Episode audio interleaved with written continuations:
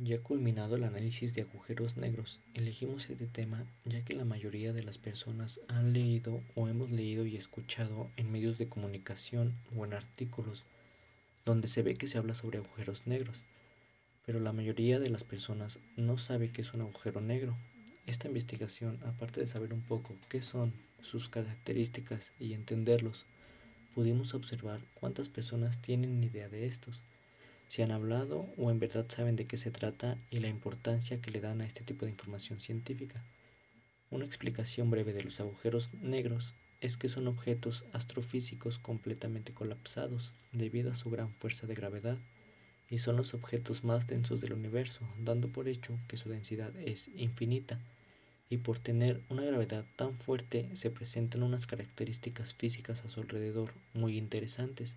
que esto es lo que asombra de, este tipo de fenómenos.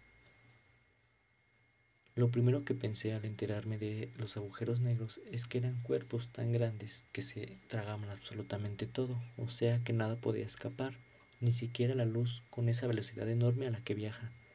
Esto fue lo que me interesó tanto que por esta razón empecé a investigar más sobre esto.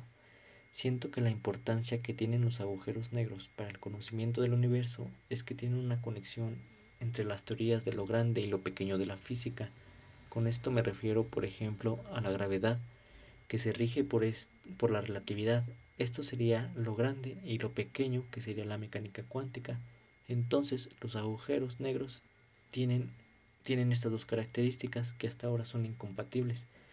y al estudiarlos se podría comprender al mismo tiempo la relatividad y la mecánica cuántica.